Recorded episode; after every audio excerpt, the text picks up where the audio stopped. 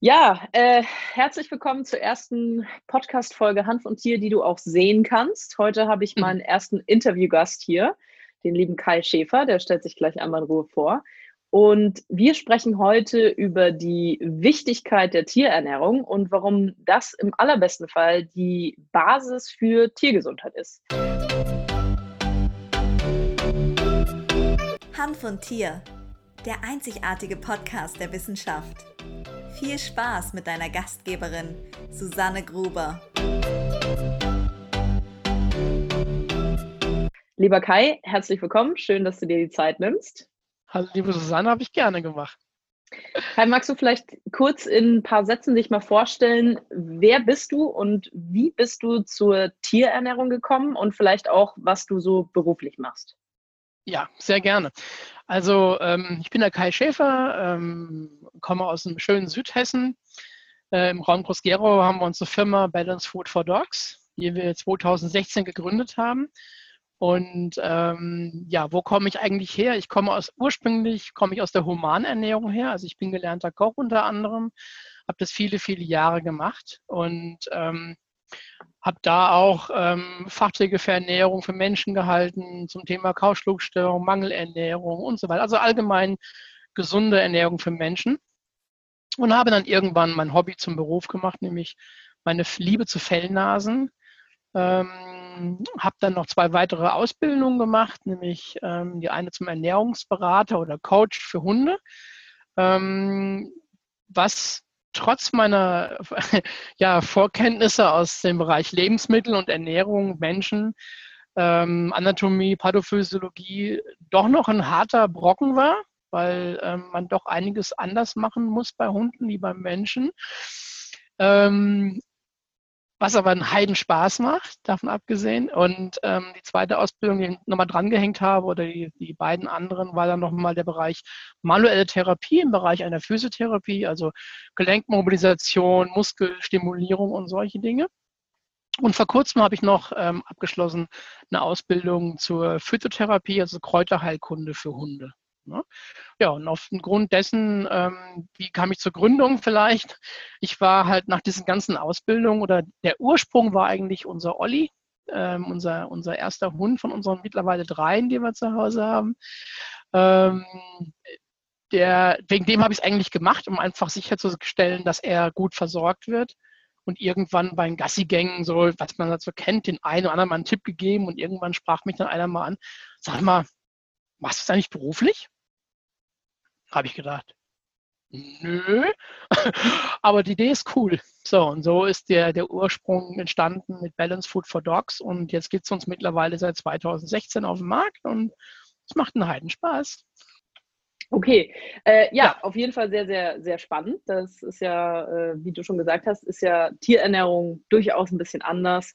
Ähm, was ist denn deiner oder stimmt meine Aussage deiner Meinung nach, dass eine gesunde, ausgewogene Tierernährung die, die Grundlage ist für ein mhm. gesundes Tierleben. Definitiv. Also da kann ich dir nur zustimmen. Ähm, wir können über die Ernährung bei Hunden unwahrscheinlich viel steuern. Und ähm, es muss immer ein Zusammenspielen der Ernährung da sein. Wenn man sich diese ganzen Stoffwechselprozesse beim Hund auch anschaut, und ich spreche jetzt nicht nur vom Fettstoffwechsel, ich spreche vom, vom, ja, vom Verdauungsprozess, von, von allem drum und dran, was ähm, Stärkung des Immunsystems und das Ganze, was dazugehört. Ähm, wenn wir hier, wir müssen immer einen, einen Ausgleich schaffen in irgendeiner Form bei der Ernährung. Weil letztendlich müssen alle Stoffwechsel zusammenarbeiten. Und wenn wir nicht ausreichend und, und ja, effizient und vor allem der jeweiligen Fellnase angepasst ernähren, dann kann das nicht sofort, aber später nach hinten losgehen. Ne, mit irgendwelchen Entzündungswerten oder ähm, die Nieren arbeiten irgendwann nicht mehr richtig, ja, können nicht mehr richtig äh, filtern, Filterleistung lässt nach, ja, Anämien entstehen und so weiter. Ne? Das ist natürlich, kann, kann einiges passieren, ja. Und was, was ist hm? denn so deiner Meinung nach das, der größte Fehler, den man bei einer, bei einer jetzt Hundeernährung machen kann, äh, bezüglich äh, Qualität von Fertigfuttern? Also kannst du vielleicht mal so vier, fünf Basics, worauf man achten sollte, mit an die Hand geben? Ähm, einfach nur, weil, wie du ja gerade gesagt hast, es ist eben nicht nur, also es ist halt relativ komplex auch von den verschiedenen mhm. Abläufen, die dann aber auch wieder individuell zu betrachten sind. Ne? Also bei jedem Hund funktioniert es vielleicht anders. Das heißt, eine andere Komponente wäre vielleicht, also zum Beispiel bei Kiri, bei meiner wäre es jetzt vielleicht was anderes als bei einem, weiß ich nicht, 20 Kilo Schäferhund, ja, der vielleicht auch ja. einen ganz anderen ähm, Bedarf dann hat. Genau, der Bedarf ist das entsprechende, das war das richtige Stichwort. Ich muss natürlich schauen, habe ich, einen, habe ich einen kleinen Yorkshire Terrier oder habe ich einen Bull Terrier oder habe ich einen riesen Schäferhund oder Deutsche Dog oder was weiß ich zu Hause. Ähm, dann ist natürlich ganz klar, wie alt ist das Tier? Welche Vorerkrankungen bestehen eventuell? Ähm, wie ist die energetische Leistung, die das Tier braucht, also die Energie, die das Tier braucht? Ich sage mal, wenn du heute einen, einen Zollhund, einen Schnüffler hast am Zoll, ja, der hat natürlich eine ganz andere Anpassung, ganz andere Anforderungen an, an, an die Ernährung wie jemand, der nur ähm, wie ich auf der Couch sitzt und Chips futtert. ja, also du weißt, was ich meine. Also das ist ein anderer. So. Und ähm, natürlich gibt es verschiedene Variationen, einen Hund zu ernähren. Ähm, ich bin kein Fan, und das sage ich auch ganz offen, da stehe ich auch dazu, da bin ich auch meinungsstabil, ich bin kein Fan von Trockenfutter. Ich mag einfach kein Trockenfutter beim Hund, ähm, weil es gibt nur sehr, sehr wenige, die das wirklich ordentlich machen, dieses Trockenfutter. Und ähm, in den meisten sind Zusätze drin ohne Ende. Also Zusätze meine ich jetzt nicht nur, also ich meine jetzt kein, kein äh, Seealgenmehl als Zusatz in dem Futter, sondern ich rede hier von, von, von chemisch hergestellten äh, Mineralien und all solchen Dingen. Die haben da nichts drin zu suchen. Ja? Und wenn ich heute ein, ein, ein, ein Hundefutter presse und erhitze, was soll er überleben? Ja, und das sieht man auch immer an den Dosen oder an den Packungen immer ganz schön hinten dran. Was weiß ich, äh, aus Calcium schießt mich tot hergestellt und Ausschnitt, äh, Züge, äh, Auszüge aus. Ne? Da, da schwimmt mir der Kamm. Weil dann weiß ich genau, in diesem Futter ist wahrscheinlich das gesündeste noch die Sägespäne, die sie eventuell reingemacht haben. Ich sage nur, weil es gibt ja auch den schönen Begriff Rohfaseranteil, ja, und ähm, das gibt es bei Menschen, wenn du da billiges Paprikapulver kaufst, ja, da heißt es immer, enthält, ähm, wie heißt es immer so schön, äh, Fremdstoffe. Da ist zum Beispiel erlaubt, ähm, Späne mit einzubauen, Holzspäne mit einzubauen. Ich könnte jetzt ein paar Gewürzhersteller nennen, mache ich jetzt aber nicht, dann kriege ich einen auf den Deckel. Ähm, und so ist es bei Hunden genauso. Ähm, man muss da wirklich höllisch aufpassen und ähm, es gibt Futter und Futter, ganz definitiv. Und ähm, es ist darauf zu achten, wie ist, die, wie ist, der Vitaminanteil, der Mineralstoffanteil. Ist das natürlich oder aus, aus einem chemischen Prozess heraus generiert? Ähm, wie, viel, wie viel Natrium ist drin? Wie viel Kalzium? Stimmt das Kalzium-Phosphor-Verhältnis? Ne? Also muss immer ausgeglichen sein und so weiter. Und es gibt natürlich viele Futter, Mittelhersteller, die da nicht so ein Augenmerk, Augenmerk drauf werfen. Das habe ich auch schon am eigenen Leib festgestellt. Ähm, wenn man mich angesprochen hat oder so Zusammenarbeit, Partnerschaft und all solche Dinge und ich mir dann mal die sogenannten Produktstammdatenblätter habe schicken lassen und dann sieht man mal, was da eigentlich drin ist und dann sage ich mir, dann wäre, ich sag mal, gesalzener Fensterkit noch besser von Nährwerten her. Ja, da habe ich dann nichts Anteil von Natrium drin.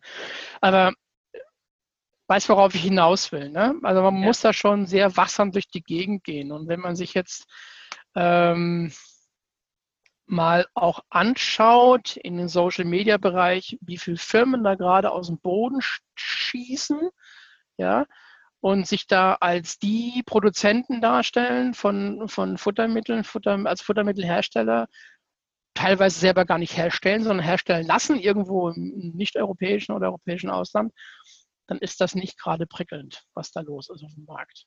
Ne? Und es gibt nur sehr wenige, wo ich wirklich sage, da habe ich Vertrauen zu. Ganz ehrlich. Kannst du drei oder fünf Tipps äh, an die Hand geben, wenn ich jetzt so eine Dose umdrehe und da lese ich dann diese drei Sachen drauf oder diese fünf mhm. Sachen drauf, dann sollte ich sie wieder ins Regal stellen? Ja, also auf jeden Fall darauf achten, dass wenn auf dem Etikett zum Beispiel vom Nassfutter steht, ähm, enthält Rindfleisch, davon äh, was weiß ich, 40 Prozent äh, tierische Nebenerzeugnisse. Dann lege ich diese Dose wieder weg. Für mich ist wichtig oder sollte für jeden wichtig sein, dass wirklich, es ist ja immer die Pflicht, dass das, was am meisten drin ist, auch als erstes an erster Stelle auf dem Etikett steht. Und wenn ich dann immer dieses Lesen mit tierischen Nebenerzeugnissen, dann stelle ich das hin, weil es kann Knochenmehl sein, das kann, das kann Haut sein, das kann, das kann Fellreste sein, das kann alles sein. Ist, was ist alles ein tierisches Nebenprodukt? Ne? So, wichtig ist, dass man draufsteht, enthält 70 Prozent Rindfleisch, Muskelfleisch in der Regel, dann vielleicht noch ähm, enthält 10 Prozent Innereien, dann müssen die Innereien aufgelistet sein und so muss sich das sukzessiv runterspielen. Das, darauf ist zu achten. Dann ähm, auf ein ausgeglichenes, auf einen ausgeglichenen Vitaminhaushalt. Ja, ähm, dass wirklich B-Vitamine mit drin sind, dass Vitamin D3, dass es aufgezeigt wird und möglichst aus natürlichen Ursprungs. Ähm, eigentlich ist es so, dass je weniger auf so einer Dose aufgezeichnet wird an Mineralien, desto, natürlich, desto natürlicher ist der Ursprung der Mineralien. Also ein Hersteller, der auf seinen Dosen immer das Gleiche draufstehen hat, auf jeder Dose sind drei Milligramm von dem drin, fünf Milligramm von dem drin, das kann nicht natürlichen Ursprungs sein, weil natürlichen Ursprungs, ich sage mal, keine Pflanze auf der Welt, kein Tier auf der Welt hat immer die gleichen Werte nach dem Pflücken, nach dem Schlachten. Das ist immer abhängig von, von der, vom Anbau, von der Zucht und so weiter. Das natürlich in einem Produkt, wenn man draufsteht, sind Karkassen drin zum Beispiel. Also Karkassen wären zum Beispiel, wenn ich jetzt ein, ein Hühnchen habe, nehme nehm das Brustfleisch alles weg und dann dieser, dieser, dieser Korpus, der übrig bleibt, nennt man Karkasse wenn der da gemahlen drin ist und kein, kein berechnet ist, ist es trotzdem drin, weil diese Karkassen enthalten Calcium. Nur man kann das nicht bewerten hundertprozentig, das funktioniert nicht. Und das ist dann so ein Anzeichen für mich persönlich, ähm, nicht, dass da jetzt nichts drin ist, sondern ist natürlichen Ursprungs. Und darauf ist auch so ein bisschen zu achten. Ja. Und mal gucken, ähm, wer der Hersteller eigentlich ist. Ja ich meine, es gibt Großkonzerne, ich will jetzt keinen nennen, ähm, die haben mehrere Marken am Laufen. Wenn man die mal vergleicht, ist überall der gleiche Mist drin. Ja, ähm, da, da muss man ein Auge drauf werfen einfach. Ja, und dann auf, auf eventuell, ähm, ja, ich, ich will nicht immer sagen Farb- und Aromastoffe, aber äh, es gibt natürlich auch irgendwelche E's und O's dieser Welt, die dann auch da schnell abgedruckt werden müssen. Und ähm, je weniger davon auf dem Etikett steht, desto besser ist es. Ja. Man, man muss ja aber auch dazu sagen, also es gibt natürlich generell Pflichtangaben, die der Hersteller machen muss. Mhm. Aber wie mhm. du es jetzt am Anfang schön gesagt hast, mit äh, quasi aufgeteilt Muskelfleisch, davon Innereien, vom Rind, mhm. das ist ja eine sogenannte offene Deklaration, die ist ja nicht vorgeschrieben, sondern das Nein, ist ja eine freiwillige Sache, die der. Hersteller genau. dann für sich macht. Richtig eigentlich auch ein Qualitätszeichen im Endeffekt. Ne? Definitiv, ne? definitiv, ja. Man geht da sehr offen mit den Karten um, ja. Ähm, es gibt zum Beispiel einen Hersteller, äh, da, da würdest du nie, selbst beim Fisch, eine großartige Jodangabe finden auf der Fischdose für Fischmenü. Ja, weil es nicht greifen kann. Ja, weil mal, äh, mal ähm, hat er, mal ist der Seefisch ein bisschen jodhaltiger, je nachdem, aus welchem Fanggebiet er kommt, enthält auch ein Fisch mehr oder weniger Jod. Ja, deswegen gibt es ja auch zum Beispiel bei ähm, ähm, wie heißt es immer so schön, äh, äh, Seealgenmehl, diese Unterschiede. Ja, da, beim Seealgenmehl ist auch nicht jedes, hat, hat, hat auch nicht jedes Seealgenmehl hat den gleichen Jodanteil. Ja, das schwankt zwischen 30, 40, 44 Milligramm pro 100 Gramm. Das kannst du nicht definieren. Das ist schwierig. Und so ist auch manchmal beim Jodanteil bei, bei, bei dem ordentlichen, guten, biowertigen oder vollwertigen Nassfutter. Das, das kannst du nicht berechnen. Das wird schwierig. Ja? Und ähm, das kannst du nur machen, wenn du Jod in künstlicher Form zugibst, weil dann weißt du, was du genommen hast. Ne? So, dann geht das. Ja. ja. Ähm, ich vergleiche es mal ganz gern mit so, einem, mit so einem Koch, der ein schönes Menü macht. Der hat in seiner Rezeptur, der die tausendmal gemacht hat, auch nicht mehr unbedingt den Salzanteil berechnet. Der nimmt eine Prise, macht sie drauf, dann weiß er es, das ist mit drin. So. Oder, oder wenn es salzarm ist, lässt das ganz weg. Aber trotzdem haben ja die Produkte, die er verwendet, alle Salz. Sie enthalten alle Natrium, ja, so Kochsalz in, in irgendeiner Form. Aber wie willst du das berechnen? Das wird schwierig nur als ver grober Vergleich. Aber ja. ähm, das ist schon richtig. Also die, die Angaben, da muss man schon drauf achten, das Ganze. Man kann da schnell nach hinten fallen, ja. bringst du mich tatsächlich zu meiner nächsten Frage. ähm, so wenn, wir schon, wenn wir schon übers Kochen reden, ist denn mhm. Barfen der heilige Gral der Hundeernährung? Also stirbt mein Hund morgen, wenn ich ihn noch nicht barfe? Ja, definitiv. Der macht, so fällt er oben weg vom Fenster. Definitiv, ja. Es tut mir leid, es ist so. Ähm, War ein bisschen mal leichte Musik ab. ich mache die Kerzen an. Nein. ähm, ich habe, also die Frage finde ich echt cool. Ähm, BaFen ist, ich sage immer so gerne, auch in meinen Workshops oder so oder meinen Kundenberatungen sage ich immer ganz gern, BaFen ist eine von vielen Möglichkeiten, einen Hund zu ernähren. Nur eine. Es ist sicherlich die natürlichste Art und Weise, außer Frage, aber man muss es können. Man muss es, man muss wirklich, ähm, gerade beim Barfen passieren, passiert es öf des Öfteren, dass natürlich auch mal ähm, die Hunde, nicht sofort, aber irgendwann, wenn man es nicht richtig macht, ein Defizit bekommen. Das kann durchaus passieren, ja, wenn man es nicht ordentlich macht. Ähm, da, da, haben wir schon das mit dem, mit dem Calcium-Phosphor-Verhältnis und ich sag mal, ähm, auch der pH-Wert des Urins ist wichtig. Ja? Also 7 wäre neutral, darunter, drunter und drüber äh, sauber und bar, also basisch und alkalisch. Ähm, auf Dauer für, keine, für, für keinen äh, Handstoffwechsel äh, gerade wirklich zuträglich, wenn da was passiert, wenn da was nicht ordentlich gemacht wird. Ähm, aber vielmehr, Bafen ist schon eine schöne Ernährungsform für einen Hund, aber der heilige Gral ist es für mich auf keinen Fall. Und äh, ich selber, ähm, wir, haben, wir haben drei Fellnasen, Olli, Blue und Belinda, und ähm, wir selber barfen auch nicht mehr. Wir haben es am Anfang mal gemacht. Ähm, Belinda und Olli, als Blue noch nicht da war, haben das wunderbar vertragen, es hat funktioniert, aber irgendwann hat dann Belinda auch angefangen, mit einer Allergie drauf zu reagieren, auf Rinderenzyme, auf Rindereiweiß. Und dann haben wir gesagt, okay, dann stellen wir um, wir kochen für unsere Hunde selber. Also wir ähm, kochen für unsere Hunde. Ja, nicht jeden Tag frisch, manchmal für zwei Tage vor. Ähm, das ist auch wieder eine Art und Weise, die man machen kann. Ne? Also Barfen, ach ja, und da gibt es so Barf-Gurus, die einem da die tollsten Sachen erzählen. Ich habe auch schon ein, zwei kennengelernt, wo ich mir gedacht habe, ja, okay,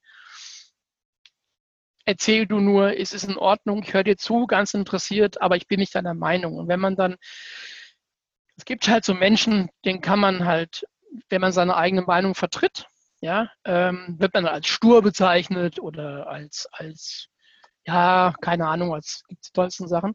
Bafen ist kein heiliger Gral, es ist eine von vielen Möglichkeiten. Ich sage immer, never change a running system. Und wenn ein Hund, der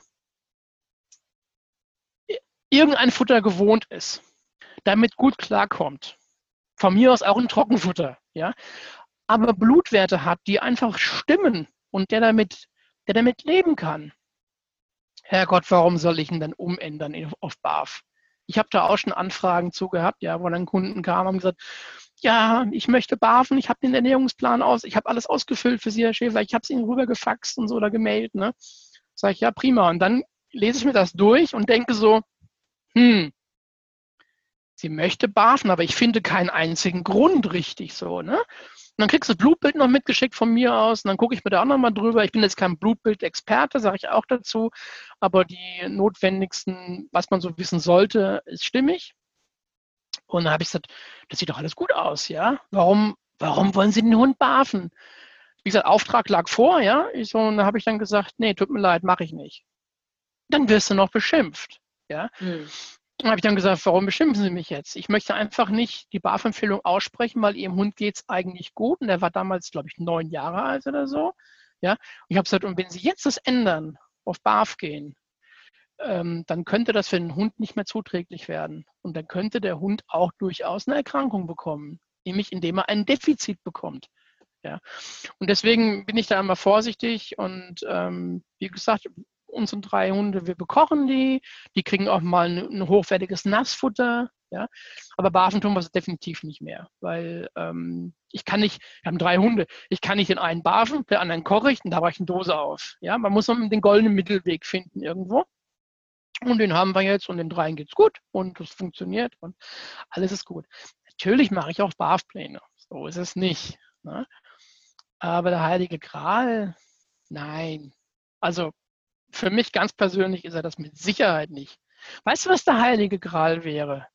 Wenn jeder Mensch, jeder Hundebesitzer hier oben Klick machen würde und würde sich auf das besinnen, was für sein Tier jetzt gerade gut ist, in dem Moment gut ist, vom jetzigen Moment her, Alters, Alter, ähm, Krankheitszustand, Aktivität, Vorlieben, ja, Vorlieben für, für Lebensmittel, für Futtermittel ähm, und sich daraus dann von seinem Hund beraten lassen würde, was er eigentlich möchte und dann sich entscheidet, okay, den Weg gehen wir jetzt zusammen, ob das jetzt BAF ist, eine gute Dose, selber kochen oder wie auch immer, ja. Das wäre für mich der heilige Gral. Da wäre ich sowas von glücklich. Kannst du mir glauben. Das, äh, das hast du eigentlich jetzt wirklich sehr, sehr schön gesagt. Äh, also Kiri wird ja auch nicht mehr gebarft. Ich habe äh, quasi vor Jahren schon aufgehört, als ich in Leipzig auf einem Tierärztekongress war. Das ist mhm. wirklich schon ein paar Jahre her und ich halt wirklich frisches Fleisch dabei hatte, den Hund dabei hatte und dann so nach dem dritten Tag die Dose aufgemacht habe. Mir ist es dezent hochgekommen. Der Hund hat sich gedacht, ach, Aas, ange, angegammelt, da, da, das, ja, nehme ich noch. Da habe ich mir gedacht, nee, also das passt nicht in unser Leben, weil wir sind so viel unterwegs, äh, das ist einfach entspannter zu sagen, ich habe einfach eine gute Fertiglösung und sie frisst genau. es.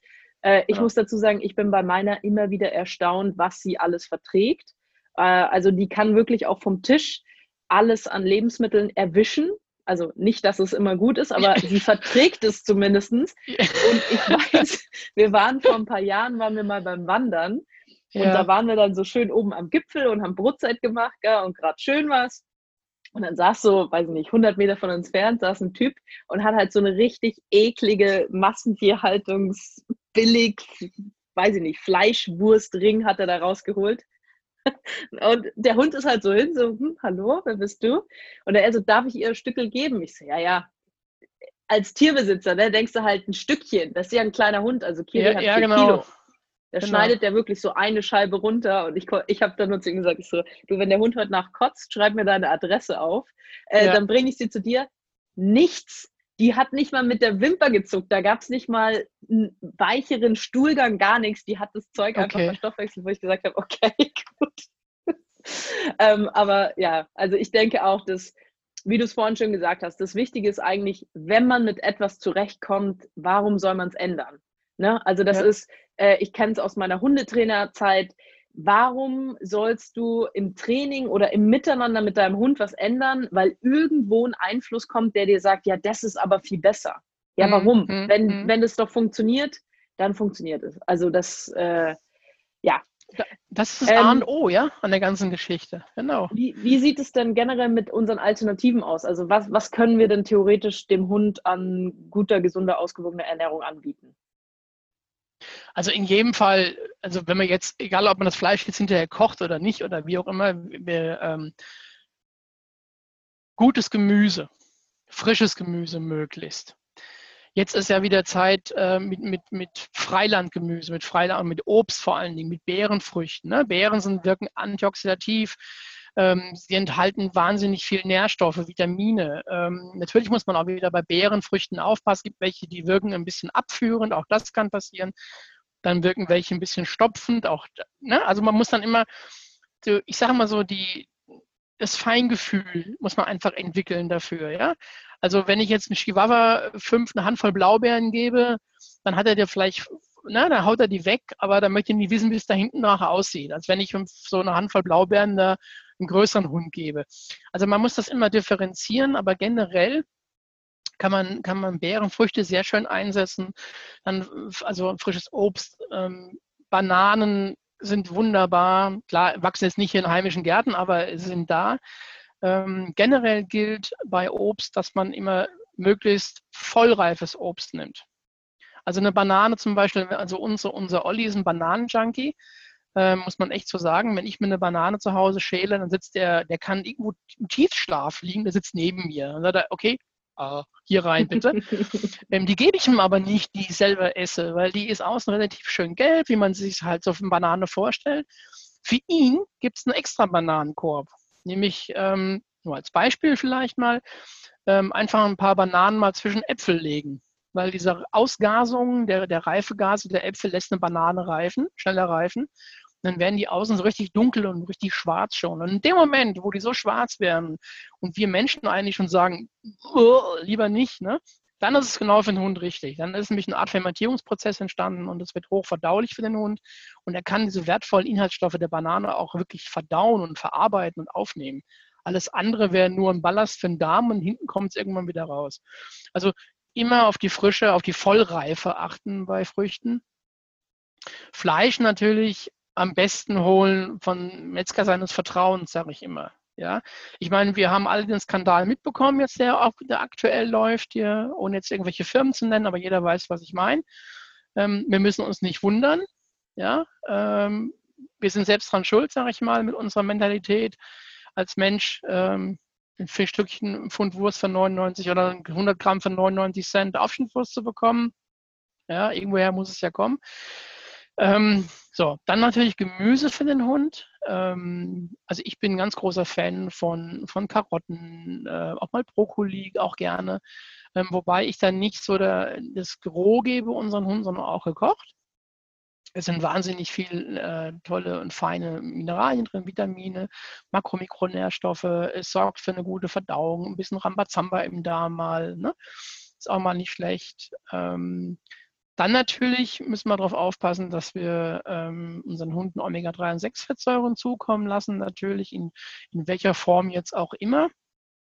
Ähm, es gibt zwar viele, die immer noch sagen, ja, pflanzliche Öle werden für Hunde nichts. Ähm, was mache ich, wenn ein Hund eine Allergie hat zum Beispiel und kann keine tierischen äh, Nebenerzeugnisse oder Erzeugnisse vertragen? Den kann ich nun mal äh, oder der mit, mit äh, Fischeiweiß, den kann ich nun mal kein Fischöl geben unbedingt oder, oder keinen grünen Lippmuschel geben und solche Dinge. Das funktioniert nicht. Also da müssen wir auch darauf achten, dass wir ähm, die sogenannten Zusatzstoffe klar möglichst zurückhalten über eine gesunde Ernährung, aber es geht halt nicht immer. Ja?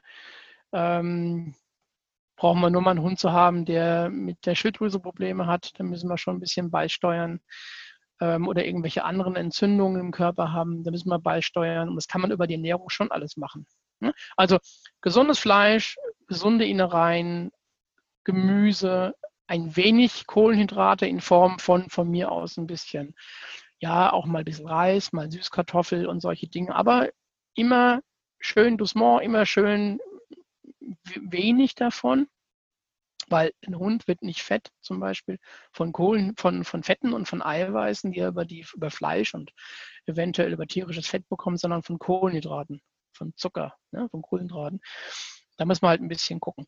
Ähm, zum Thema Bar vielleicht nochmal, also mein, mein, so eine Faustregel, die ich, die ich mal ganz gern beherzige, ist halt die, was man sagt so, ähm, 70, 70, 30, also 70 Prozent oder ähm, tierische Proteine, also tierischer Bestandteil 30 Prozent, pflanzliche nehmen, pflanzliche Produkte in Form unterteilt nochmal von, von ähm, ja, Gemüse, Obst, Öle, Fette dazu nochmal so und dann halt, wenn man was braucht, Seealgenmehl, ein Hanföl, ein Leinöl und solche Dinge, Omega-3-6-Fettsäuren. Ne?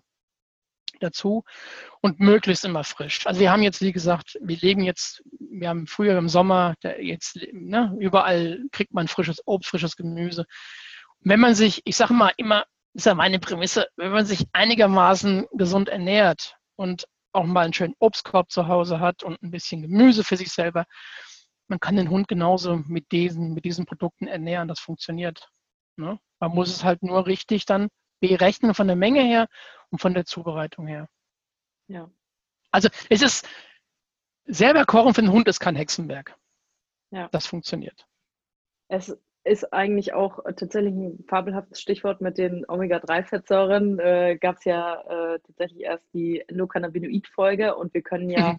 ganz, ganz entscheidende, sehr, sehr wichtige äh, Rezeptorsysteme oder eben in dem Fall jetzt die Endokannabinoide brauchen Omega-3-Fettsäuren oder der Körper braucht Omega-3-Fettsäuren, um die FAAH-Fettsäuren bilden zu können, die eins der Endokannabinoide abbauen. Ähm, und äh, MA, MAGL ist das andere, das ist für 2 AG.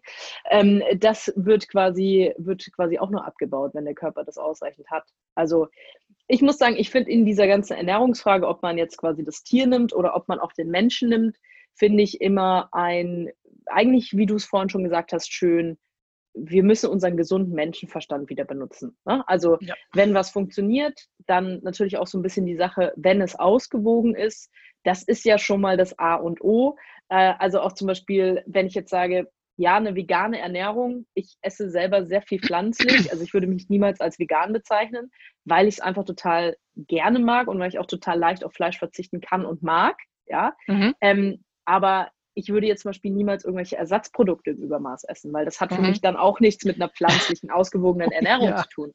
Deswegen ja. kann man natürlich mal einen Sojaschnitzel essen, ne? aber das ist ja genauso beim Hund. Also wie du gesagt hast, wenn ich halt wirklich nur auf das billigste Fleisch zum Barfen kaufe, dann ist halt das ganze Barfen auch nichts mehr wert, Nein. weil wir alle wissen durch etliche Lebensmittelskandale, dass äh, da Antibiotika, äh, sonstige genau. Rückstände gefunden werden, teilweise ja sogar Steroide gefunden werden. Genau. Ähm, das nimmt ja dann mein Körper, der Körper von meinem Tier genauso auf.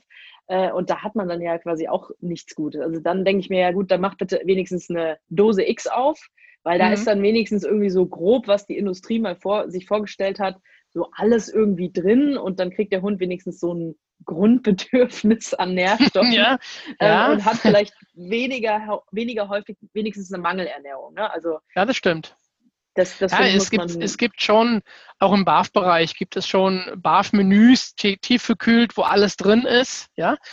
Ähm, das, das mag auch seine Berechtigung haben und seine Leistungsfähigkeit, solange der Hund keinerlei Erkrankungen hat und wirklich gesund ist und damit klarkommt. Aber sobald eine Erkrankung erscheint, ein Defizit, in irgendeiner Art und Weise kann ich diese Fertigmenüs nicht mehr einsetzen.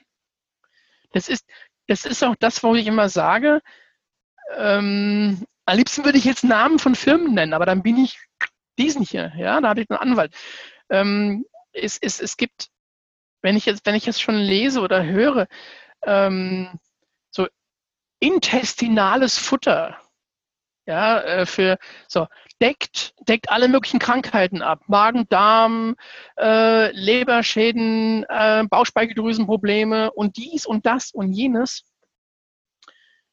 Äh, dann denke ich mir, dann haben die den Heiligen Gral, wo wir dabei sind, für für diese Erkrankung entwickelt. So, und das gibt es nicht. Äh, äh, ja. Du, ich habe mal. Ich mein, äh, für, was nimmt ein, für was nimmt ein Arzt ein Blutbild und schaut sich wirklich die Werte alles komplett an? Ja? Wenn man, wenn man so ein Futter einfach nur nehmen würde und sagen, das passt für jeden Hund, der jetzt da mit Bauchspeicheldrüse zu tun hat, ja, wunderbar, dann passt das halt. Das gibt es nicht.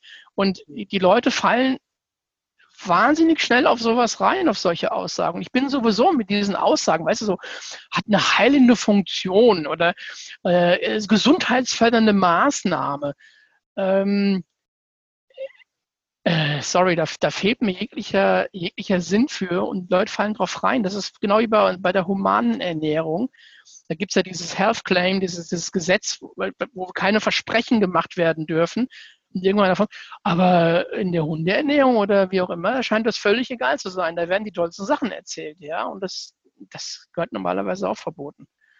Also da kriege ich auch immer zu viel. Äh, also das, das zählt, Health Claim zählt natürlich jetzt theoretisch schon auch für, für tierische Produkte. Ne? Also da ist ja immer ja, aber, da kein aber, Richter. Ne? Also ja, ja, genau, genau, das ist der springende Punkt. Ja? ja. So, und äh, da, da, da ähm, aber da sind wir ja für mich auch in einer gewissen Verbrauchertäuschung mittlerweile angekommen, wenn wir uns angucken ja. in den letzten fünf Jahren, wie sich die Verpackung von Tierfuttermitteln verändert hat. Ja, also dann wird so ja. dieses braun-grünliche genutzt, dann mhm. ist es eher matt vom Design und die Leute, die sich, ich meine es auch immer gar nicht vorwurfsvoll, ne? wenn ich keine Ahnung davon habe und halt dann nach sowas gehe, dann mhm. ist es ja eigentlich mutwillig von der Firma provoziert. Ähm, da ist genau der gleiche Mist dann teilweise drin. Ja. Äh, und es steht da irgendwie Nature, bla bla bla, irgendwas ja, drauf.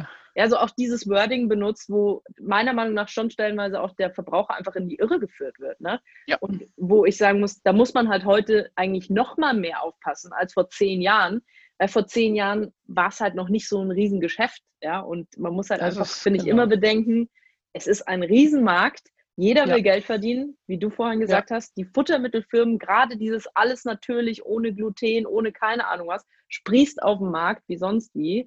Ähm, und da muss man meiner Meinung nach sich sonst einfach mal bei einem Experten wie dir sonst auch mal so eine Futterberatung abholen. Nee, weil ja. du kannst ja gar nicht alles wissen. Ne? Also klar, ich habe auch mal vor 100 Jahren meinen Ernährungsberater gemacht, aber ey, ich würde, ich würde, wenn, ja, also ich würde so sagen, ich habe da ein gewisses Verständnis darüber, natürlich. Ja. Ähm, aber ich bin da keine Expertin, ja, also so wie du, du beschäftigst ja? dich halt die ganze Zeit auch damit. Du kennst halt auch nochmal andere Tricks dann, ne? So. Ja, also ähm, ich, ich versuche auch immer um die Ecke zu denken, weißt du, in meinen Beratungen. Also nicht immer so straight ahead geradeaus ne? und sagen, ja, das habe ich so gelesen und das machen wir jetzt so und das kriegen wir jetzt so hin. So.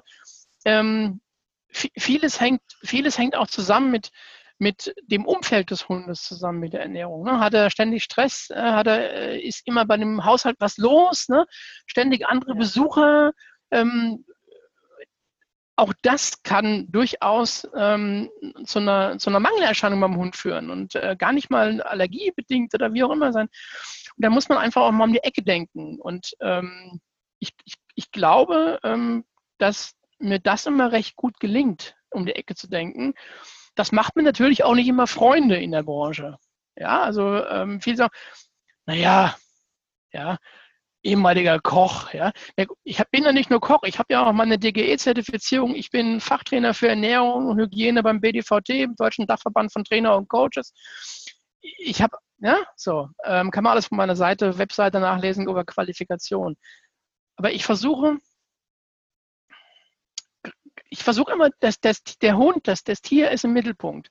Und ich versuche mir einen, einen, einen guten Einblick zu, zu bekommen von dem Hund, wie er lebt oder wie ist oder sie lebt, ähm, was da eigentlich los ist. Und daraufhin kann sich vieles aufbauen. Und wenn man um, dann immer um die Ecke denken muss, dann ist es halt so. Ja? Oder wenn man nicht gleich ein Ergebnis hat, sondern man, man geht einzelne Schritte. Ja?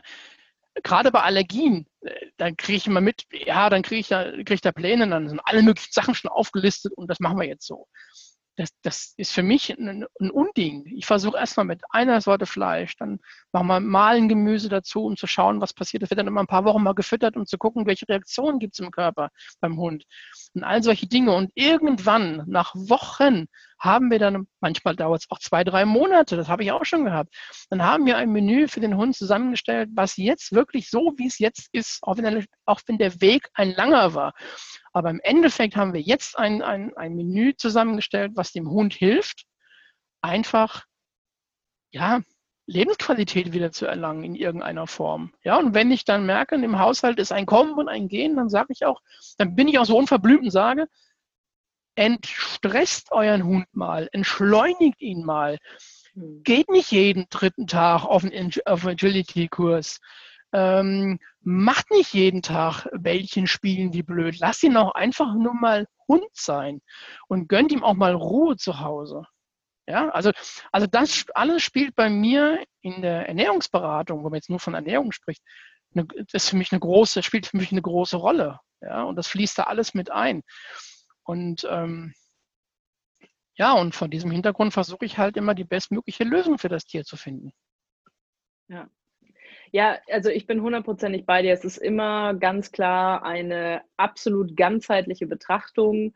Ja. Ähm, egal ob jetzt aus der Tierarztpraxis oder meiner Hundetrainerzeit, es, es, ist nie, es ist nie ein Ja, machen wir jetzt mal nach Standard F. Es ist genau, genau. wie du sagst, da, also ich bin wirklich tausendprozentig bei dir. Es ist immer ja. individuell, immer individuell auf diesen Hund und diesen Menschen. Ja, weil genau. natürlich hast du, also zum Beispiel in der Verhaltenstherapie, du hast ein Schema F, was der Hund an Verhalten abspielen kann. Und das ist natürlich irgendwo immer das Gleiche, klar. Ja. So, da gibt es keine große Variation. Aber die Umstände, in denen der Hund lebt, ja, was kriegt er zu fressen, ähm, was hat er vielleicht für Vorerkrankungen, ja, also auch genau, genau. ganz oft so hormonell bedingte Dinge, ja. Also es ist auch ja das, nicht, ja, genau, richtig. Äh, ja. Es ist einfach, es ist einfach sehr viel zu beachten. Und äh, das finde ich, das finde ich einfach, äh, finde ich gut, dass du, dass du das so handhabst. Und das ist, es ist ja definitiv so, ne? Also ähm, dass wenn du sagst, Klar. ein Allergiker, der super viel Stress hat, wo das Immunsystem dann sagt, oh, was ist hier gerade los? Ja, dann genau. kriegt er wieder einen Allergieschub. Die Leute sind ja. völlig verzweifelt und es ist aber halt gar nicht über die Ernährung, sondern es ist letzten Endes dann einfach situationsbedingt. Ne? Und wenn man den Hund, ja. wie du gesagt hast, entstresst, einfach mal Hund ja. sein lässt. Umwelteinflüsse. Ja. Viele, viele denken an den Umwelteinflüssen, denken, ja, die Umwelt, die Umwelt ist das, was wir außenrum um uns haben. Das ist die Umwelt. Und das muss nicht immer nur äh, Grasmilben sein, die man sich holt. Ja, bei einer Allergie, Umweltallergie, Grasmilben ähm, sondern, sondern ähm, das kann Stress bedeuten, das kann einfach keine Ruhe finden bedeuten, das kann alles Mögliche sein, die sich dann auf den Körper halt negativ auswirken, auf das Verdauungsprozess, auf das allgemeine Wohlbefinden. Ähm, ja, wir Menschen sprechen immer von Entschleunigung. Wir müssen uns mal entschleunigen. Wir müssen unsere Work-Life-Balance wiederfinden. Ja, und was ist mit unseren Hunden? Was ist mit denen? Kriegen die ja, auch eine Work-Life-Balance? Du, ich, ich, kann, ich kann dir da total beipflichten. Ich muss ja immer dazu sagen, ich habe ja mit der Kiri wirklich das Große losgezogen, weil die ist absolut anspruchslos. Also die Kiri ist glücklich, wenn wir drei Wochen Wanderurlaub machen und die kann mit mir wandern gehen. Das macht die mit. Wenn es mhm. regnet, dann suchst du den Hund in der letzten Ecke, da will die auf gar keinen Fall vor die Tür. Ähm, und ansonsten, es ist jetzt aber nicht ein Hund wie jetzt vielleicht eher ein arbeitsfreudiger Hund, wo du sagst, der will dann schon auch so seine zwei großen Runden am Tag gehen. Überhaupt nicht. Hm. Also wenn die eine Woche eher so ein bisschen geparkt ist, dann ist die da auch zufrieden. Klar, die freut sich über Gassi gehen. Aber was ich schon erlebt habe, auch wirklich an, an Leuten, wie Leute quasi ihr Leben dann diesem Hund unterordnen, wo ich mir denke, du, ich liebe meinen Hund. Ich würde mir ein Bein für die ausrupfen. Mhm. Aber das ist also der Hund muss ja in mein Leben passen und nicht genau. mein Leben muss zu dem Hund passen. Also Entschuldigung, bin ich ganz egoistisch. Ähm, und dann denke ich mir immer, wie du gesagt hast, dreimal die Woche Agility, achtmal die Woche noch in die Hundeschule Unterordnung. Dann gehen wir noch zum Schwimmen. Dann haben wir noch eine Gruppen, äh, Gruppentraining. Und dann denke ich mir so, ja, und wann schläft der Hund mal? Oder wann ist der einfach genau. mal, wann pennt genau. der einfach mal? Genau. Ja, aber den muss ich ja auslasten. Ja, vielleicht gibt es zwei Prozent der Hunde, die so extrem ja. ausgelastet werden müssen. Genau der Rest ist doch eigentlich viel genügsamer und äh, eben vielleicht eher mal über, überbespaßt. Ne?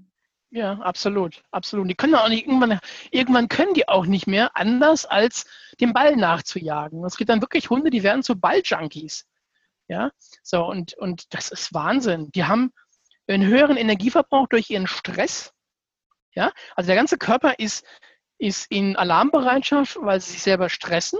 Und dazu kommt dann noch das Ball hinterherrennen, also die, die, ähm, der muskulöse Energieverbrauch, also der, der, der, der aus der Bewegung herauskommt, ja, der kommt dazu. Plus dem Stress, der auch Energie frisst, sondern dann lass mal so einen Hund nicht ausreichend versorgt sein. Der klappt dir irgendwann zusammen. Ja. Ja, und das ist, das ist gefährlich. Und ähm, ich sehe das auch in unserem Umfeld immer mal wieder, dass, wo ich mal so sage, lasst ihn doch einfach mal buddeln und Hund sein.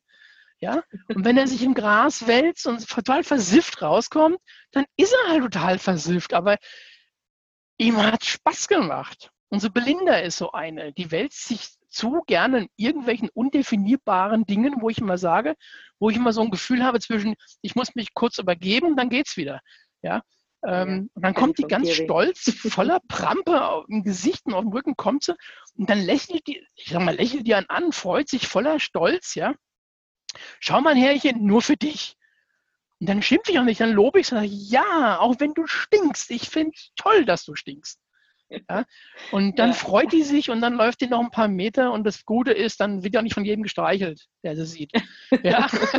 Weil jeder dann, oh, das war ein netter Hund, ja. aber lass mal gut sein. Ja? das ist tatsächlich so, auch eine ähm, absolute also Vorliebe also, von Kiri.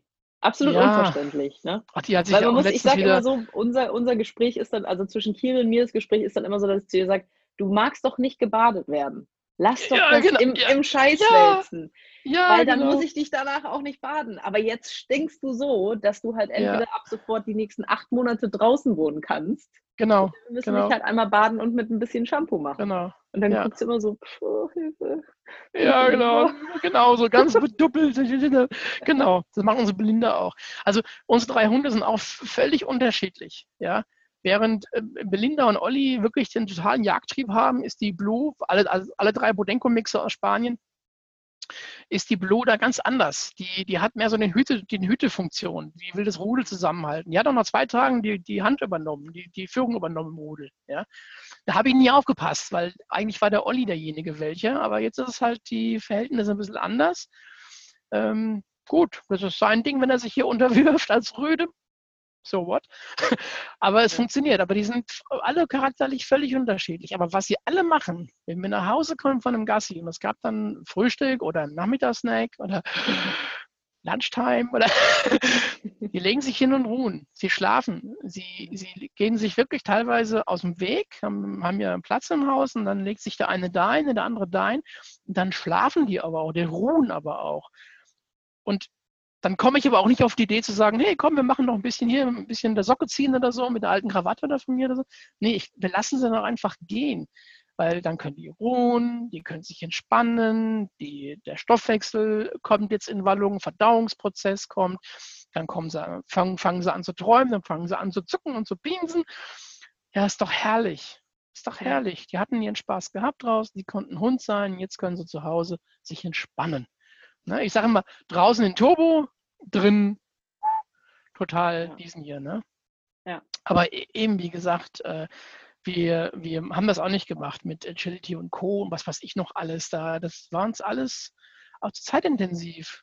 Ja, wir gehen lieber mit den Hunden schön in den Wald, machen eine große Runde ja, oder so. Ja. Und solche Dinge. Da haben die viel mehr Spaß dran und viel mehr Freude. Wir sind zusammen, wir machen zusammen was, weißt du, ich meine. Ja, so. richtig. Und jetzt also, sagst du, okay, äh, komm, lauf du, da drüber, lauf über die Stange drüber. Weißt das ist ja immer nach Hund abhängig, ne? Wenn ich jetzt sage, ich habe ja. zum Beispiel eine arbeitswillige Rasse, ja, oder eben einen arbeitswilligen Mischling und der, der hat richtig Bock mit mir auf eine Begleithundeprüfung hinzuarbeiten und ich habe da mhm. auch Bock drauf. Ist ja total okay, ja? Oder Ganz ich sage, anderes Thema, du, genau. Agility, das, das macht uns beiden Spaß. Da kommen wir, weiß ich nicht, da, da haben wir ein super Hobby. Was weiß ich, lass es Dog Dancing sein, ne? Also ja. ich, ich denke, das ist wirklich immer dieses, was passt für mich und meinen Hund? Und, genau. und was braucht auch mein Hund individuell? Ja. ja. Und eben, ähm, was, genau, was will und braucht der Hund? Nicht, was möchte ich dem Hund, dass er es macht. Also was, ja. ne? Das ist nämlich der große Unterschied. Ja. Die Bedürfnisse des Hundes, die müssen angepasst werden. Lass uns, lass uns noch mal kurz zurück zur Ernährung kommen. Ja, ach, irgendwie. Äh, Nee, wir, wir, zwei, wir verquatschen uns sonst ziemlich viel. Ja, ich merke es gerade. Also ich, ich, unterhalte mich einfach auch viel zu gerne mit dir. Kai, einfach äh, rausschneiden. Nochmal noch zum. Nee, du, hier wird nichts geschnitten. Das ist ein, ein One-Take. Ähm, Nochmal kurz zur Ernährung bezüglich Öle. Ja. Äh, ja. Hanföl werde ich definitiv auch nochmal hier eine ganz, ganz ausführliche Folge bringen. Aber was ist denn der Vorteil eben von einem Hanföl, wenn ich das täglich oder zu einem gewissen, also sage ich mal, zumindest in die ausgewogene Ernährung einbaue? Also das, das, was mir sofort einfällt, ist, hat das Hanföl ein total ausgeglichenes Fett, Fettsäureverhältnis hat, nämlich 1 zu 3. Und das hat nun mal kein anderes Öl. Das heißt, ein Teil Omega-3 und drei Teile quasi Omega-6-Fettsäuren. Ähm, Jetzt ist ja all, allgemein hoffentlich bekannt, dass man nicht zu viel Omega-6-Fettsäuren äh, füttern soll, auch bei uns Menschen nicht füttern soll, ähm, weil es einfach dann äh, zu Entzündungen im Körper führen kann, Entzündungsherde werden geschürt und so weiter. Aber dieses von Natur raus hat dieses Hanföl einfach das beste Verhältnis von Omega-3 zu Omega-6-Fettsäuren. Das ist für mich einfach das Öl. Und das kriegen unsere Hunde auch täglich. Ja, also wir haben so 15 Kilo Hunde, haben sie, habe ich ja glaube ich 15 Kilo haben sie ungefähr. Da kriegt jeder am Tag einen Teelöffel von ausfressen gemacht. Ne? Hanföl hat für mich eine, eine äh, entzündungshemmende Wirkung. Hanföl hat für mich ähm, eine Wirkung, eine positive Wirkung aufs Herz-Kreislauf-System. Ähm, es schützt die Zellen. Ähm, es ist bei der Bildung von Hormonen mit beteiligt. Also es unterstützt die, die, die die Bildung oder die Standhaftigkeit von Hormonen, dass es einfach stabil bleibt. Es hat jede Menge wunderbare ähm, äh, Mineralien drin, Vitamine drin. Ähm, Gerade Vitamin E ist richtig schön Fett da drin, also Fett in Fettsäuren im Hanföl drin, ähm, ja. was natürlich auch wieder Hautbild stabilisierend ist, ja, ja. und fürs Fell gut ist. Ähm, es enthält Zink, was natürlich auch wieder das Hautbild stabilisiert. Dann sind wir wieder bei äußeren Einflüssen. Ne? mit einem pH-Wert von sieben beim Hund der Haut, ähm, das stabilisiert dieses Ganze. So, und wenn dann irgendwas ist und es kommen mal, eben der Hund wälzt sich im Dreck, ja, dann ist nicht sofort eine entzündete Hautoberfläche da, weil sie stabilisiert ist einfach davon.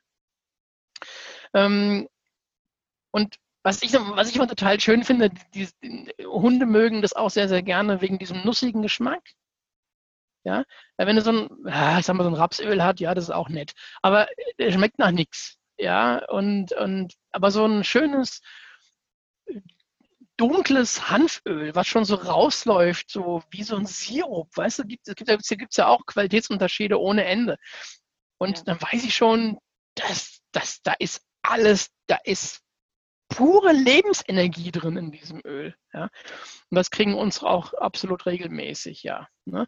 Ich wir setzen auch mal Hanfsamen ein zum Beispiel. Ich habe so einen großen Steinmörser zu Hause, wo ich dann auch meine, meine Kräuteransätze für unsere Hunde selber mache und so, aber nur für unsere Hunde. Also phytotherapeutisch. Ähm, ich dürfte keine verkaufen. Da, da ist dann mit der Gesetzeslage, muss man da ein bisschen aufpassen und so. Ne? Aber für unsere Hunde mache ich das.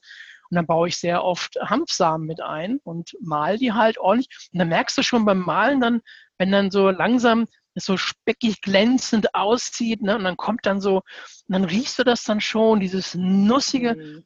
Ganz ehrlich, da könnte ich einen Löffel dem gerade so kauen, ja. Also das ist richtig, das ist halt gesund und äh, ist ein Lebensquell einfach. Also Hanföl ist für mich ein Lebensquell, ja. Ich, ich empfehle es auch immer bei Hunden, die, ähm, also allgemein für den Herzmuskel und das Ganze, aber ich setze es auch immer ganz gern vermehrt ein, verstärkt ein, in Verbindung mit Taurin beim Hund, mit Hunden mit Herzschwächen zum Beispiel, so ältere Hunde, die jetzt so, ja, so ein bisschen, wo es nicht mehr, wo es schon noch schlägt, schön alles, aber so ein bisschen die Kraft einfach fehlt. So, ne?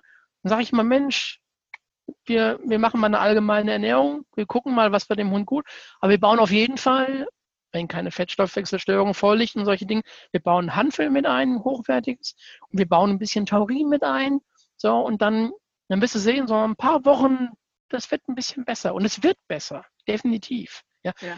Wenn nicht noch irgendeine andere koronale Herzkrankheit vorliegt, die den vorausgegangen ist, das weiß man halt nicht. Ne? Aber rein zur Stärkung des Ganzen ist das, ist das unabdingbar. Und da, ähm, ich ziehe das auch jedem Lachsöl vor oder so, muss ich ganz ehrlich sagen.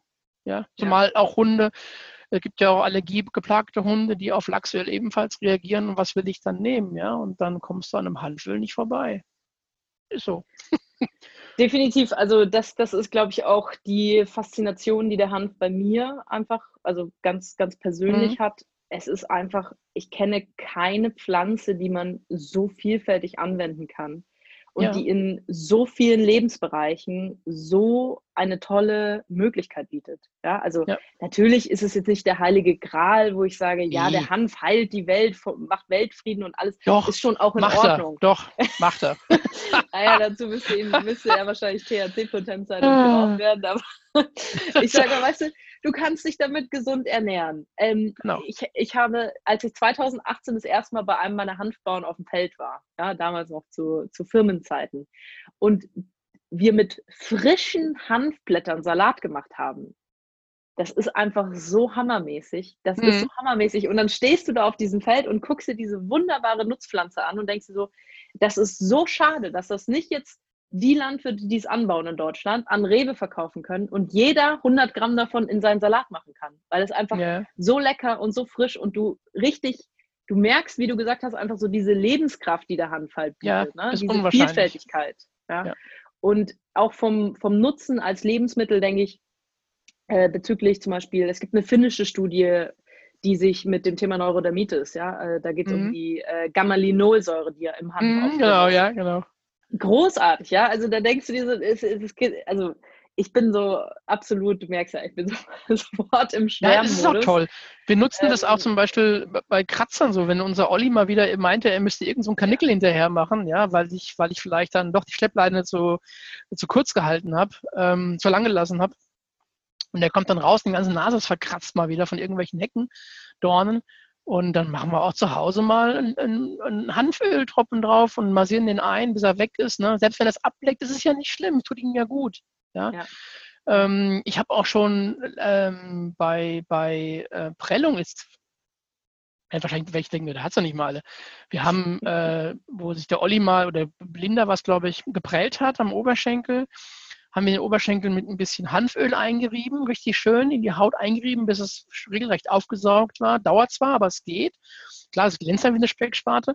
Dann haben wir einen wärmenden Umschlag drauf aus, aus Hanfsamen. Also wir haben Hanfsamen zum Säckchen reingemacht noch, haben den in die Mikrowelle warm gemacht, ganz leicht, haben das draufgelegt und dann ein Kissen drüber und haben das dann so eine Viertelstunde erst die Massage mit dem Öl und dann die Hanfsamenkissen draufgelegt das funktioniert einwandfrei. Das, das ist eine ganz tolle Entspannung für den Muskel, die Wärme für den Muskel, die ganzen, die ganzen, ähm, ich bei ätherischen Öle gesagt, die ganzen Öle ziehen, die ganzen Nährstoffe ziehen in die Haut mit ein und durch die Wärme, die man, deswegen auch macht man die Wärme, durch die Wärme ähm, gehen ja auch die Poren auf, Wärme mhm. dehnt, also die ganzen mhm. Kapillargefäße in der Haut gehen auf und so kann auch das Öl eindringen in die Haut und kann sich da breit machen, kann entzündungshemmend wirken, zellschützend, geht gegen die freien Radikalen und, und, und, und, und.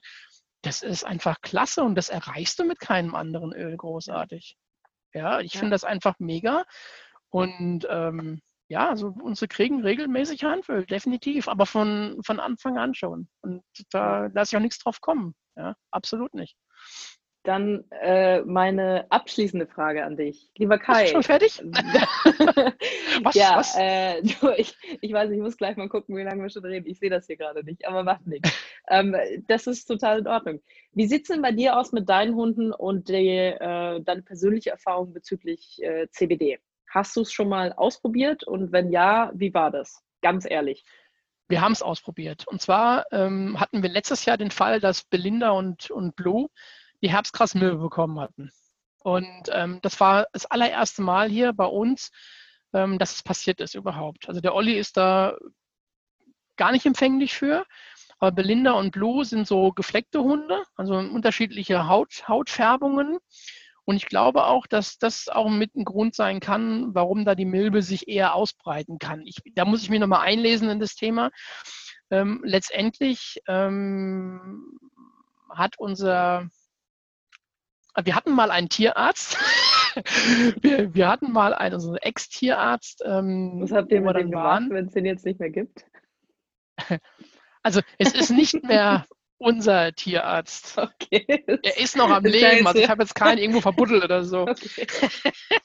nein, nein, ähm, die kamen dann gleich an mit, ähm, mit Mittelchen, ähm, ja, zur Zeckenbekämpfung will ich es mal so nennen. Da gibt es ja so eins mit B und eins mit, ne, und so weiter, die mit B anfangen und so sollten wir einsetzen, habe ich gesagt, nee, machen wir nicht. Also das kannst du knicken, ähm, das setzen wir auf keinen Fall ein. Zumal man auch wissen muss, dass unsere äh, Blue eine neurologische Behinderung hat durch einen Autounfall, den sie mal vor als, als kleinen Welpen hatte. Ne? Also wie gesagt, die hat einen Autounfall gehabt mit so einem halben Jahr ungefähr und ähm, war dann völlig, völlig gelähmt hinten an den Hinterbeinen, weil die dann im Straßengraben wohl gelegen hat, keiner hat sie gesehen. Und daraus, heute läuft sie wieder. Also jetzt haben wir alles hingekriegt. Also auch durch eine Therapie schon in Spanien, die gemacht worden ist. Aber ich schreibe jetzt aus. Aber sie hat eine neurologische äh, Behinderung dadurch. Also das ist, läuft noch nicht so richtig.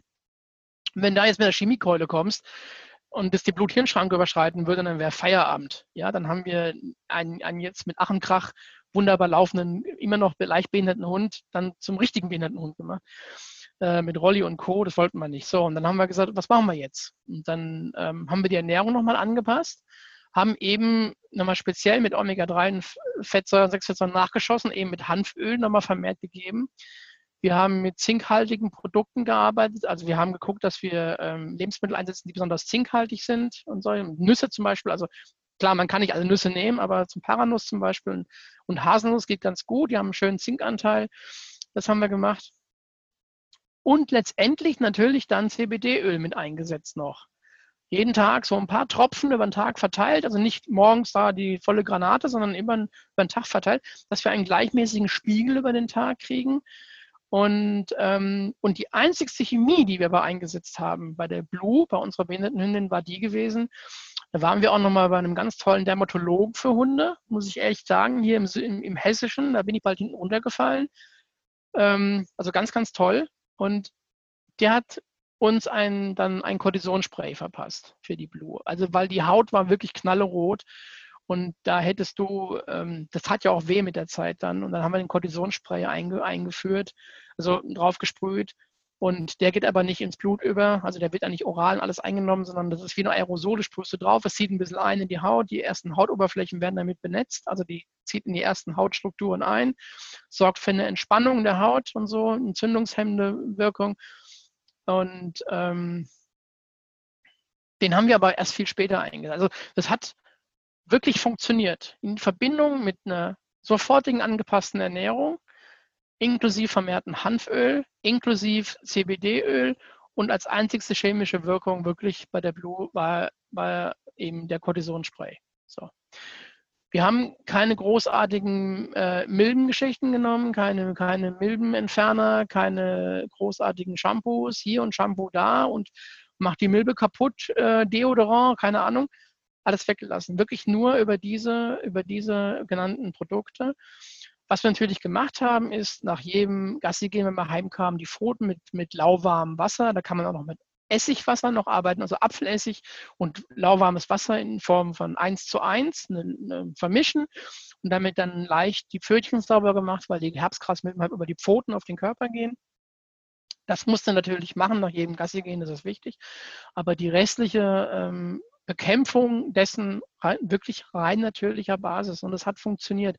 Nach so den ersten zwei Wochen war sichtbar eine Hautveränderung da, also die Rötung ging zurück. Das Fell war zwar immer noch, bei, gerade bei der Herbstgrasmilbe ist so ein bisschen, dass das das Fell dann so ein bisschen so, so, so trocken patschig aussieht, so ein bisschen. Das bildet sich so eine ganz kleine Kruste, das sind dann die abgestorbenen Hautschuppen, die da entstehen. Ähm, die muss man halt dann mit, mit einem milden Waschlappen, ein bisschen mit dem Waschlappen, lauwarmem Wasser immer mal wieder wegmachen leicht, dass die Haut auch wieder nicht atmen kann. Sehr blöd, beim Hund geht es ja nicht so richtig, aber ähm, dass sie einfach befreit wird von dem Ballast ja. und so, dass die neue Haut durchkommen kann auch. Und ähm, das haben wir gemacht und ich bin mir ganz, ganz sicher, dass ein großer, ein großer, äh, ein, ein großes Zutun des CBD-Öl mit Sicherheit war. Weil es doch in der Konzentration, in der Wirkweise mit Sicherheit den, den größten entzündungshemmenden äh, Weg auch bereitet hat, um die Entzündung aus, dem, aus der Haut rauszukriegen. Und alles, alles, was danach kam, war Hautpflege, Milben fernhalten, so dieses, dieses, dieses, dieses Spektrum abgedeckt. Ne? Aber, aber die Entzündung, denke ich schon, ähm, zwar zum größten Teil wirklich vom CBD-Öl. Da bin ich überzeugt von. Wir haben auch immer was zu Hause davon. Also, und selbst wenn jetzt der Olli wieder durch die Grasnarben der Hecken schießt, auch da kommt ein Tropfen CBD. Ich nehme es selber für mich. Ja? ja. Dann habe ich ja nicht, nicht mehr die Haut eines 20-Jährigen. ja, ähm, mittlerweile ja. bin ich ja auch zarte 53, 54, zarte 54 und ähm, Pass, ich hätte es auf 30 hoch 10 geschätzt. ja. Weißt du, das Geheimnis ist ja, ich trinke jeden Morgen eine Flasche Oil of Olas und die spitze ich dann durch die Poren nach außen. Weißt du, nimmt den ganzen Dreck mit dem Bügel die Falten. Nee, ähm. Ich schreibe mir das mal auf für in äh, 20 Jahren dann. Probier ja, ne? Und ähm, nee, aber wenn ich, wenn ich auch merke, mal ähm, Hitzepickelchen, keine Ahnung, ne, machst du einen Tropfen CBD-Öl CBD drauf. Und das wirkt, das funktioniert, ja. Die entzünden sich gar nicht erst großartig oder so, ja. Oder bei kleineren, bist im Garten, hast, hast ein bisschen was gemacht, ja. Wobei, da muss ich sagen, macht meine Frau mehr im Garten wie ich. Aber dann trittst du dich auch mal oder so. Dann machst du ein bisschen was drauf, massierst es ein bisschen leicht ein und schon, du hast keine Rötung, du hast keine großartige Entzündung mehr. Es ist halt ordentlich ab. Klar, wenn du beim Rasenmäher abrutscht und dein, dein kleiner Finger zappelt auf dem Rasen, hilft dir auch kein CBD-Öl mehr. ja. Nee, also ja, so dann würde nach dem Motto, ich tauche mal ins Öl, mal gucken, was passiert. Die gute 112 anzurufen, Finger kalt stellen, damit das möglichst wieder zusammenkommt. Richtig, in dem Fall schon. Ne? Aber wie gesagt, ähm, ich halte von CBD-Öl, also Hanföl, CBD-Öl, halte ich sehr, sehr viel von. Und ich bin davon überzeugt, dass wir noch lange nicht am Ende sind von dem Wissen, was das alles kann, was es bewirken kann, beim Menschen und beim Hund. Ja. Da bin ich felsenfest überzeugt von. Wenn ja. wir dann noch ein bisschen forschen, ich glaube, ja, vielleicht könnte sich sogar das zum Heiligen Gral wirklich mal irgendwann entwickeln, wenn wir ein bisschen mehr darüber nachdenken, was, was es eigentlich kann und was man es einsetzen könnte. Ja, ja, also für mich persönlich der, der Vorteil an, am, am Hanf Und deswegen mhm. hat phytotherapeutisch ganz viel anderes natürlich auch absolut seine Daseinsberechtigung. Ja, Aber der Vorteil beim Hanf ist ja. für mich ganz klar, dass ich sage, ich habe eine schmerzlindernde Eigenschaft, entzündungshemmend. Mhm. Wir haben eben zum Beispiel eine Juckreizlinderung, ja, bei genau. äh, ob jetzt beim Menschen Neurodermitis oder eben bei Hauterkrankungen, mhm. bei Allergien, genau. wo ich sage, natürlich jetzt ganz ehrlich, wenn ich einen Hund habe, der knallrot ist und ja. der seit Wochen eine wirklich krasse Entzündung der Hautschichten hat, da ist sehr wahrscheinlich auch CBD an seinen Grenzen und da muss man sehr wahrscheinlich dann schon mal schulmedizinisch ran. Aber wir haben Klar. eben Anfallsreduktion mittlerweile nachgewiesen in der ersten Studie beim Hund bei Epilepsie. Hm. Also es ist, das ist das Faszinierende daran. Ich glaube tatsächlich, dass die Aussage stimmt, dass das Endokannabinoid-System im Körper über allem steht ja, hm. und quasi alles andere eigentlich regelt. Und wenn man sich dann überlegt, dass es an, egal was man glaubt, ob man jetzt an es gibt einen Gott, der die Welt geschaffen hat oder Evolutionstheorie denkt, ähm, dass man dann weiß, dass eine Pflanze sich entweder selbst, also sagen wir jetzt mal, wir, sagen wir einfach mal, sie hat sich selbst entwickelt, wie auch immer, mhm. an die Bedürfnisse des Menschen. Und, und, und wir haben ja quasi Säugetiere, die ein Endokannabinoid-System haben. Wir haben verschiedene Reptilien, Vögeln. Äh, wir haben äh, nur bei Insekten gibt es quasi eine geänderte Form. Mhm. Ansonsten können fast alle davon profitieren. Du kannst einem Seeigel kannst du CBD geben und der kann das aufnehmen. Großartig. Überleg mal, ne? Das ist eigentlich Wahnsinn. und da, da bist du viel tiefer in der Materie, wie ich es wahrscheinlich jemals sein werde. Aber das, was ich jetzt mit, mit, mit Hanföl allgemein und CBD schon erlebt habe, ähm, ist wirklich mega. Und ähm, hätte ich auch am Anfang gar nicht so, vom, so, so, so erwartet. Ja, mhm. muss ich auch ehrlich sagen. Ähm, ich habe auch schon Hunde, die IBD haben, zum Beispiel eine chronische Darmentzündung. Ja? ja. Mit CBD und Hanföl haben wir da schon eingesetzt. Natürlich erstmal am Anfang schön in kleinen Dosen, erstmal gucken, wie verträgt der Hund das überhaupt? Ja, wie, wie kann er das Fett, wie kann er das Öl verwerten überhaupt? Ganz ja. klar. Aber dann kann man ja auch vorher für den Hund im Darm eine Basis schaffen, um das Öl überhaupt aufnehmen zu können. Nicht gleich zu reagieren und zu sagen, oh Gott, oh Gott, raus damit. Ja, und dann durchfahren hinten, knallt hinten wie eine Sprungschanze aus dem Hintern. Ja, wollen wir nicht. Also muss man erstmal eine Basis schaffen, um dieses Öl dann einsetzen zu können, damit die Wirkung auch überhaupt im Körper ankommt. Aber wenn das dann mal geschaffen ist, und dann merkst du aber auch, dass es besser wird, dass es dem Hund besser geht. Es ist, er hat weniger Krämpfe und all solche Dinge, ja, weniger Durchfall. Es gibt ja manchmal so auch so Schübe, wo dann diese IBD-Hunde auch so Durch, Durchfallschübe haben. Die werden, die werden deutlich weniger ja, mit, mit, der, mit dem Einsatz von, von Hanf oder CBD-Öl. Ähm, und das ist sowas von aussagekräftig, da brauche ich nicht mal mehr eine Studie für zu lesen. Ich sehe es ja. Ja. ja ich, ich sehe es ja. Ähm, ja, also gesagt, über die, die vorhandenen Erfahrungsberichte brauchen wir uns, brauchen wir uns nicht äh, zu streiten. Die, die sind definitiv ja, da, die, die sind, sind zahlreich da. da. Ja. Äh, ich denke, was wir halt nicht vergessen dürfen, ist natürlich die Tiermedizin an sich ist, mhm. lässt sich halt nicht so gerne Argumente um die Ohren hauen, wo einer sagt, ja, da gibt es jetzt zehn Leute, die haben da gute Erfahrungen mit. Also um die Tierärzte langfristig auch noch richtig mitzunehmen, ja, mhm. da brauchen wir definitiv spezifischere oder überhaupt spezifische Studien, die sagen, beim Tier, diese Tierart, ja, da haben wir ja dann auch die Unterscheidungen, je nach Tierart, Katze ist anders als Hund, Hund Klar. ist anders als Pferd. Klar. Aber nichtsdestotrotz ich denke, im Ansatz haben wir durch die Forschung aus der Humanmedizin einen ersten Einblick. Also wir wissen mhm. die ganzen Felder, wo kann, es, wo kann es gut sein. Und dann muss man halt immer, wie bei der Ernährung, wie beim Verhaltenstraining, wie bei allem, man muss es immer individuell betrachten. Ja? Also genau. ich habe so viele Leute erlebt, ob jetzt wirklich Mensch oder Tier, wo du sagst, du hast angenommen fünf Labrador-Hunde, gleiches, gleiches Gewicht, ähnliche Situation, und die haben aber eine unterschiedliche Anzahl an CBD gebraucht. Ja, mhm. mhm. also äh, sagen wir mal Arthrosehunde, ja, äh, wo du ja, sagst, das wollte wieso? Das, äh, genau. Nee, ja, genau. das ist einfach, jeder Körper nimmt das, glaube ich, auch nochmal anders auf. Was wir nicht vergessen dürfen, wenn wir immer, oder wenn ich immer davon rede, es ist so ein komplexes System. Ich weiß mhm. ja nicht, wie ist angenommen der Stoffwechsel angenommen, bei dem einen Hund gepflegt, ja, also wo fehlt vielleicht irgendein Enzym, was beim anderen genau. da ist, wodurch das besser ja, genau. aufgenommen genau. werden kann. Genau. Das sind ja. alles Faktoren, die bedacht werden dürfen. Ne? Ja, also, natürlich. Ja. Und da brauchst und es, es gibt ja schon Beispiele, ein Wurf, fünf, fünf Welpen, jeder Welpe ist anders. Ja. Jeder Welpe ist in sich, hat einen gleichen Papi, gleiche Mutti und trotzdem sind alle fünf anders. Ja. ja. Der eine entwickelt plötzlich eine Allergie, der andere ist, ist, ist protzend gesund. Ja, so, und da hast du es doch schon. Da muss man eben, da muss man eben schauen. Genau das meine ich ja auch.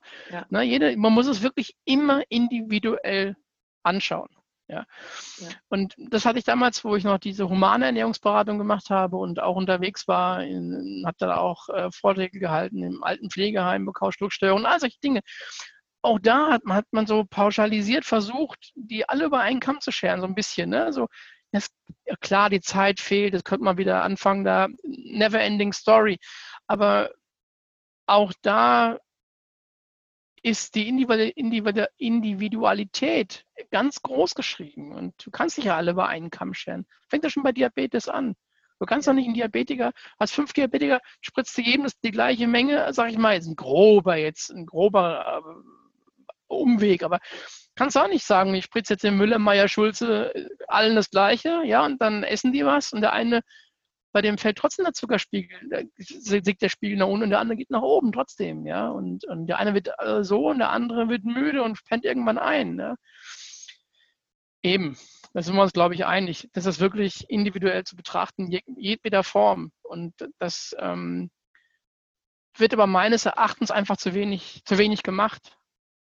Es ja. wird immer so pauschalisiert in der Werbung, überall wird es pauschalisiert. Das kannst du nicht machen, das geht nicht. Das funktioniert einfach nicht. Man kann sicherlich einen Mittelwert, einen Richtwert finden.